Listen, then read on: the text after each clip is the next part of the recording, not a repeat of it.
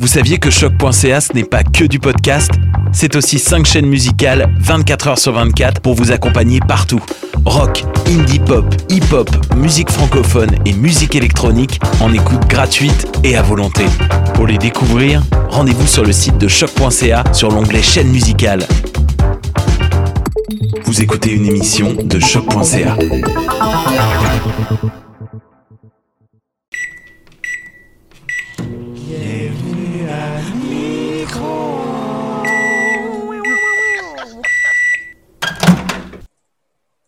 Oh, tabarnouche, ça y est, ça commence. C'est ton micro-ondes préféré. Émission que tu attends à chaque semaine. T'as raison de vivre, toi, personne euh, légèrement dépressive euh, en hiver pandémique. Ben, aujourd'hui, on est là pour euh, te réchauffer le cœur. On a trois chroniqueurs, chroniqueuses d'une qualité exceptionnelle. Camille Paquin, Allô, allô tout le monde? what is up? Ça va toi? Comment ça va? Ben, euh, ça va, ça va. Pour vrai, euh, je commence à m'y faire. là. la solitude euh, me Ben berce oui. tranquillement. On est bien, on est quand même bien. On, est- on est smooth, je pense. Euh, on apprend. L'humain s'adapte à tout. Camille, pour ceux qui ne te connaissent pas, tu es une étudiante euh, à l'UQAM. Ouais.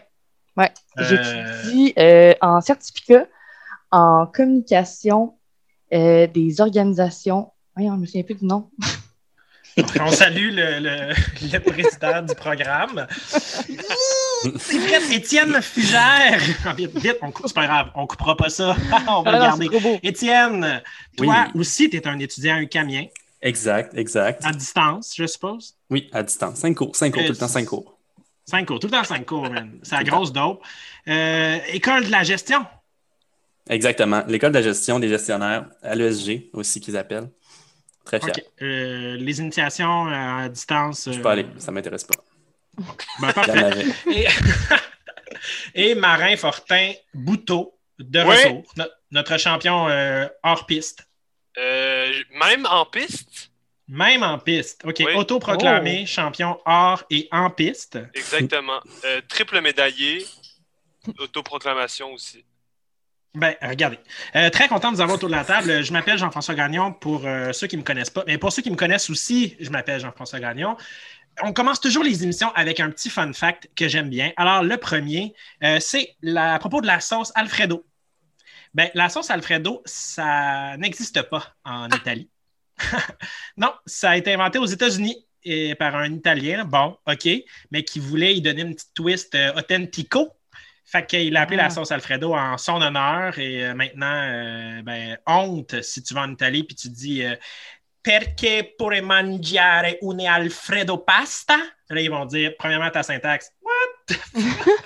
Évidemment, ça se peut pas, la sauce Alfredo, ça n'existe pas. C'est un tabou. Fait qu'on lance ça tout de suite, euh, les amis, à micro-ondes. Ouh! Culture pop, culture pop.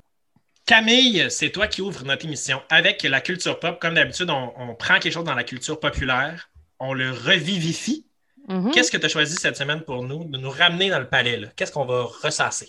Écoute, Jean-François, cette semaine, j'ai choisi le mouvement Free Britney. Donc.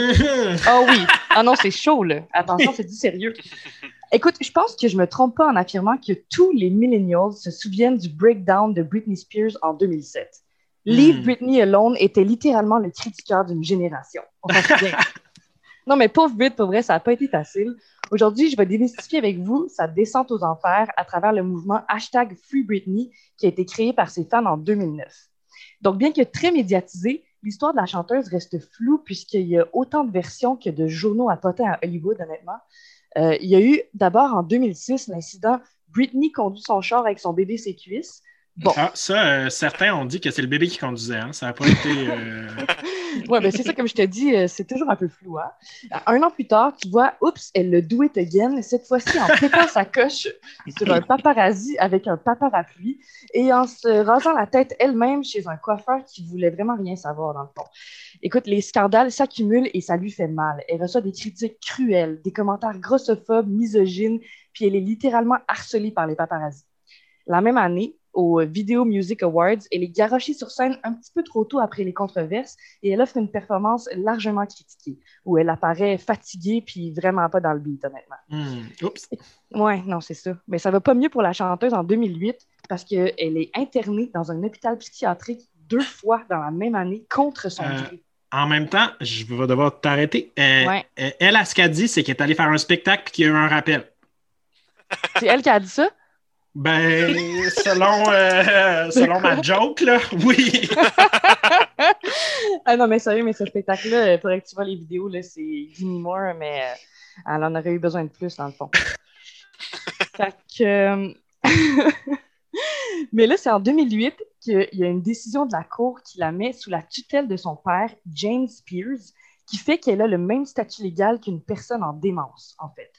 Britney Oups. perd la garde de ses fils, elle n'a plus le droit de vote, le droit de vote, pardon. Elle a besoin de la permission de son père pour dépenser son argent, pour sortir de chez elle, pour conduire une voiture, voir ses amis, travailler, bref, tout. Ses fidèles fans, eux autres qui jugent que la décision est abusive et infantilisante, ils créent le mouvement Free Britney en 2009 et demandent justice sur Twitter. Ils créent des pétitions, ils tiennent un blog détaillé sur les événements et puis ils lui montrent un support inconditionnel.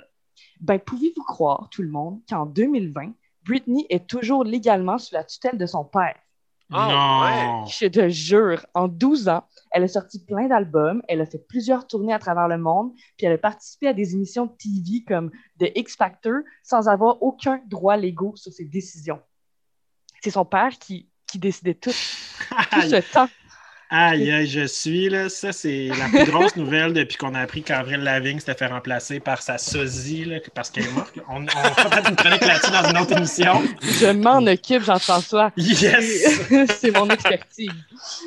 Écoute, le mot-clic hashtag Free Britney a refait surface en 2019, donc dix ans après la controverse, euh, un peu après que son père soit tombé malade d'une rupture du côlon. Puis donc, elle a annulé sa résidence pour le spectacle Domination qui était prévu à Las Vegas euh, parce qu'elle voulait rester auprès de lui.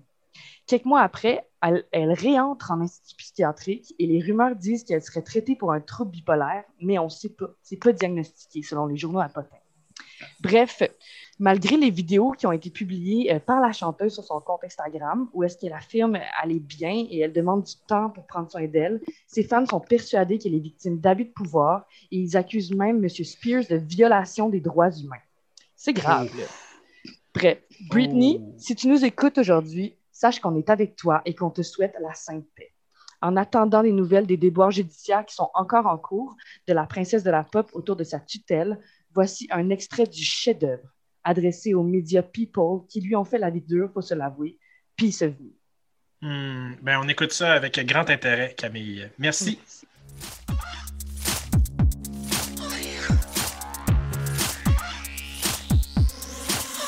I misses you on a piece of me, trying and pissing me off. We'll get in line with the paparazzi who's flipping me off. Hoping I'll resort to some havoc, end up settling in court. Now, are you sure you want a piece of me? You want a piece of me? This is most likely to get on the TV for slipping on the streets when getting the groceries. Not for real, are you kidding me? No wonder there's panic in the industry. I mean, please. Do you want a piece of me? L'actualité réchauffée. Ouais. Camille, euh, avant de poursuivre, est-ce est-ce que c'est vrai que les fans disaient de Britney à un moment donné, porte jaune, c'était en danger? Oui, oui, c'est vrai, là. C'est ça que je te dis. Dans le fond, il disait porte du jaune si t'es en danger. Puis dans la prochaine vidéo, après sur son Instagram, elle a porté un tank top jaune. Et là, C'est là, je génial. te dis, euh, les rumeurs sont parties, euh, c'est incontrôlable. Génial. Écoute, euh, on va essayer de faire un épisode complet sur euh, Britney là, parce qu'il y a l'air Mhm. d'en avoir du stock en tabarnouche. Là, on s'en va tout de suite, par contre, en chronique. C'est Marin euh, qui nous déterre quelque chose de sensible. T'es pas allé, tu vas piquer directement dans le, le flanc mou du, euh, du Québec crucifié. Exactement, Jean-François. L'indépendance du Québec, on sait tous que ça a fait parler, que ça a brisé des cœurs, des familles même. Moi, avec mes dettes jamais remboursées, c'est probablement l'affaire qui m'a fait perdre le plus d'amis. Heureusement pour moi, ce sujet est vraisemblablement beaucoup moins d'actualité qu'il l'était à la période des, des référendums sur la souveraineté de notre province. Mais bon, vous savez, je cherche toujours un moyen de m'obstiner sur les réseaux sociaux et j'ai donc décidé de ressortir ce bon vieux sujet controversé pour savoir ce qui se passait avec. Ah, Donc- ben, tu vas être euh, mûr pour faire des chroniques dans le Journal de Québec, euh, Marin. Ben, tout à fait, Jean-François, tout à fait. Donc, qu'est-ce qui se passe avec le mouvement indépendantiste? Hein? Rapidement, euh, on s'en doute un peu, euh, ça va moins bien. OK? On- ça, c'est la prémisse. On va essayer de comprendre maintenant pourquoi.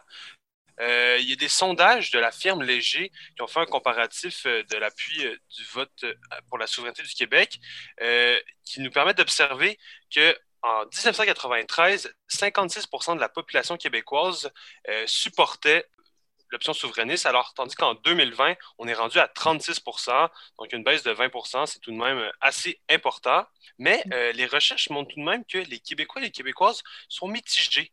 Ils ne se sentent pas vraiment fédéralistes, mais ils ne sont pas souverainistes non plus. La question de la souveraineté ne semble pas autant d'actualité que d'autres enjeux, et ceux-ci prennent de l'avant, comme par exemple la crise environnementale en ce moment la pandémie, ce qui contribue à mettre euh, la souveraineté un peu sur un second plan.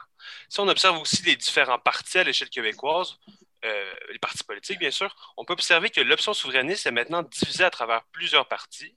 Québec solidaire, par exemple, se définit ouvertement souverainiste, mais cela ne semble pas être un facteur important de ceux qui appuient ce parti. Euh. Le fameux Mhm. parti québécois, qui en avait fait son, son flambeau, tout simplement, est toujours vecteur de ce mouvement, mais semble plutôt avoir mis de côté dans son histoire récente cette option, cherchant plutôt Ouais. à acquérir le pouvoir en premier plutôt que Mhm. d'être fidèle à son idéologie. C'est sûr que. Ouais, C'était sa euh, raison d'être euh, au PQ. euh, Exactement. Un seul but, c'était l'indépendance. Mhm. mais ça a changé. Euh, c'est ce qu'on appelle en, parti, euh, en, en sciences politiques un parti attrape-tout qui cherche tout de suite à acquérir le pouvoir, ensuite faire plus son idéologie, comparé à un parti d'idées qui, là, vraiment, lui, va essayer d'avoir le pouvoir grâce à ses idées. Il y a beaucoup de, de recherches à faire puis de comparaisons à faire avec ça et le Parti québécois. Si on regarde euh, actuellement le chef du PQ, euh, il a dit que euh, le parti avait besoin de faire un examen de conscience par rapport à l'option souverainiste. Finalement, mais il a en dit beaucoup des affaires Guy Nantel. C'est pas lui, son- pas lui, OK? C'est pas lui pour les gens à la maison qui ne le savaient pas. Il a perdu. Il a- c'est- Euh, et de son côté, euh, le parti au pouvoir, la CAQ, ne prend pas de position officielle, mais fait tout de même la promotion d'un Québec fort. Euh, donc, ça contribue à diviser le vote souverainiste et euh, ça relègue l'enjeu au second plan. J'ai observé Mhm. euh, récemment un des textes de Simon Langlois, un professeur émérite de sociologie à l'Université Laval, qui explique que cette diminution du vote souverainiste par plusieurs facteurs.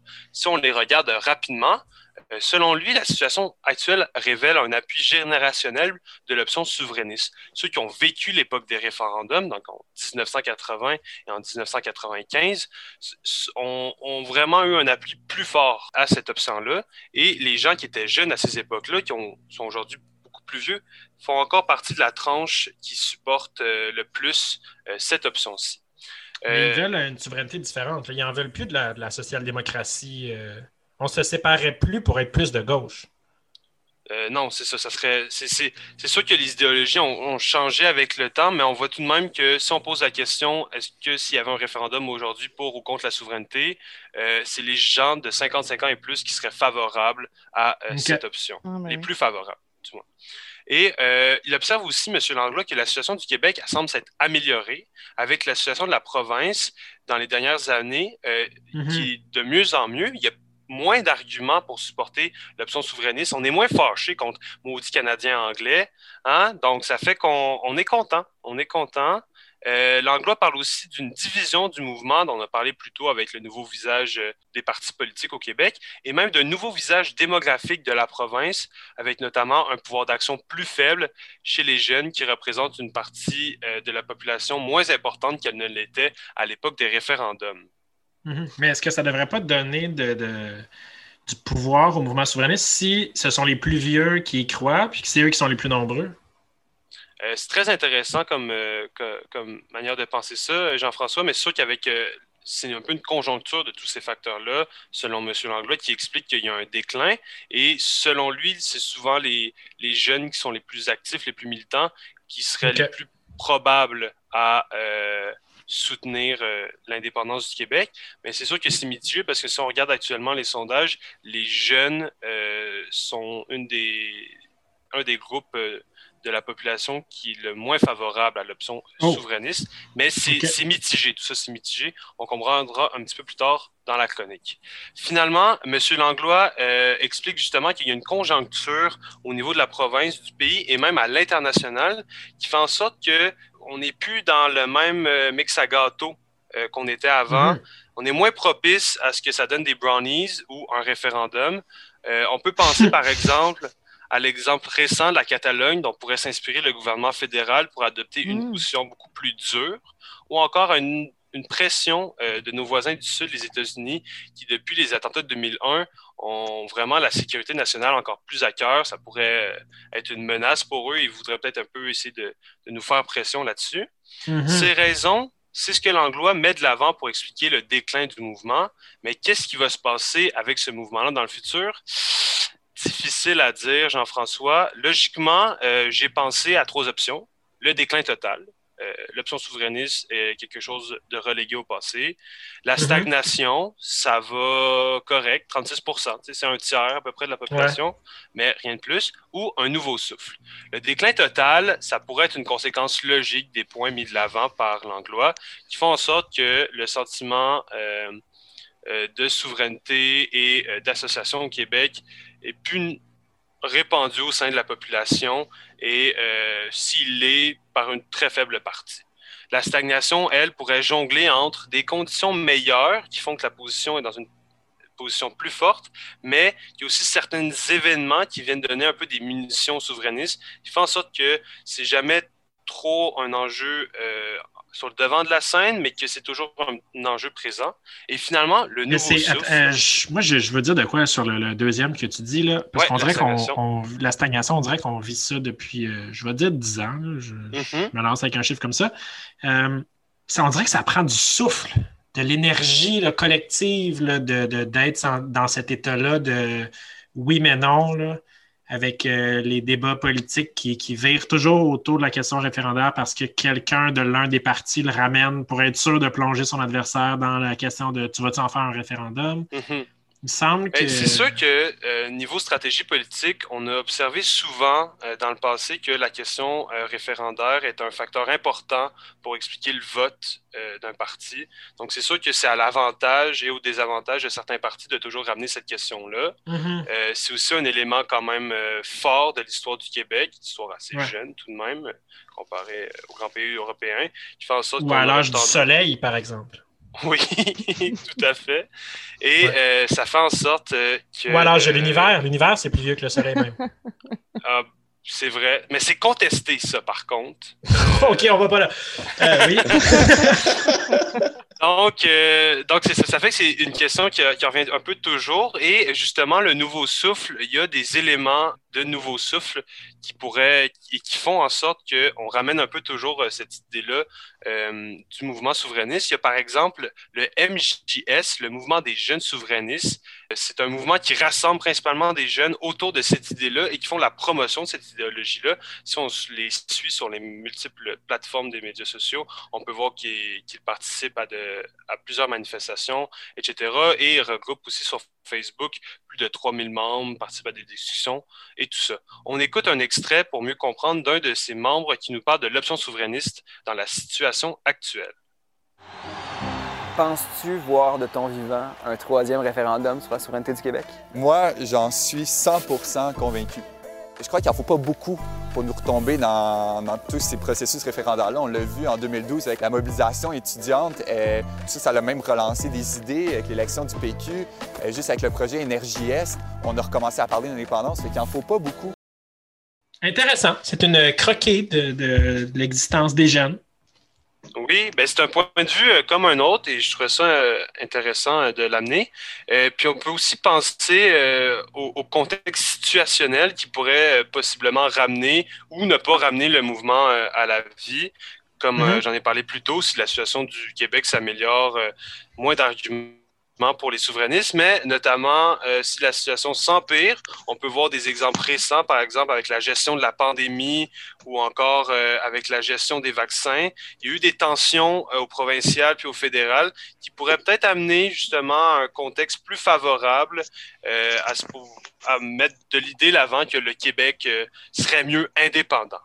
Au final, l'option souverainiste en 2021 perdu de sa ferveur comparé à ce qu'elle était auparavant, mais toutes les options semblent encore possibles pour ce mouvement.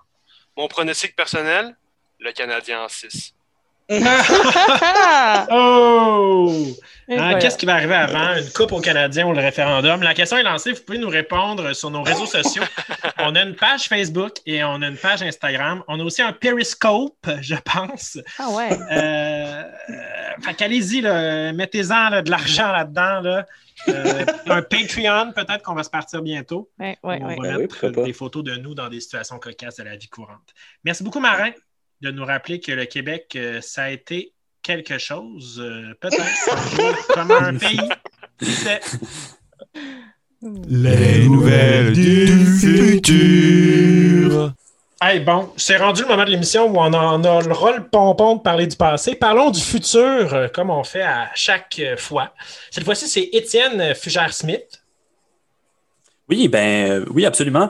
Écoute, je pense que je suis pas le seul à avoir passé un, un temps des fêtes avec euh, des festivités euh, un, un peu moins festives qu'auparavant, euh, à un moment où ce que je pense qu'on en avait tout pas mal besoin. Euh, C'est pourquoi, en juillet 2021, moi je prédis Oui. qu'on va reprendre Noël. Non! Hein? Oui, oui, oui, oui, oui. Un immense sapin dans le centre-ville de Montréal, les gros parties d'infamille, la zigaison zinzon dans les haut-parleurs, tout le kit. Yes! Un Noël des campeurs revisité à l'échelle urbaine où Saint-Nicolas va pouvoir euh, euh, prendre le temps de créer une file d'attente dans les centres d'achat à l'air climatisé plutôt qu'au chauffage. Ah, Fait que- enfin! Bien sûr, d'ici là, j'imagine qu'on va tout être euh, majeur et vacciné. Et qui sait, peut-être que ça va tellement pogner qu'on va avoir des, des Noëls à tous les six mois maintenant. Euh, euh, de toute façon, euh, qui n'aime pas Noël? Hein? Moi, je déteste Noël, Étienne. Bon, ça y est, le grincheux. OK. Ça y est. Le grincheux. Il étudie en politique, il est fâché. Écoute, il va falloir qu'on en parle avec Saint-Nicolas. Je, pense qu'il est en télétravail en ce moment, je peux essayer d'y lâcher un, un call Zoom. Mais euh, je, vous- dis, moi, ça va se passer. M'arranger ça se passe. Alors, euh, ben, merci Étienne. Selon euh, M. Fugère-Smith, donc, un été ostentatoire, catholiciste. Si euh, le mot n'existe pas, il a été créé à micro-ondes. Merci beaucoup tout le monde. Merci Étienne, merci Marin, merci Camille. Merci Mhm. énormément pour votre présence. J'espère que vous avez eu du plaisir, comme nous ici en studio. C'est pas un studio, on est tous chacun chez nous. Revenez-nous la semaine prochaine pour un autre épisode de micro-ondes. Je m'appelle Jean-François Gagnon. Toujours un immense plaisir. Ciao, bye. Bye. Clique sur le prochain.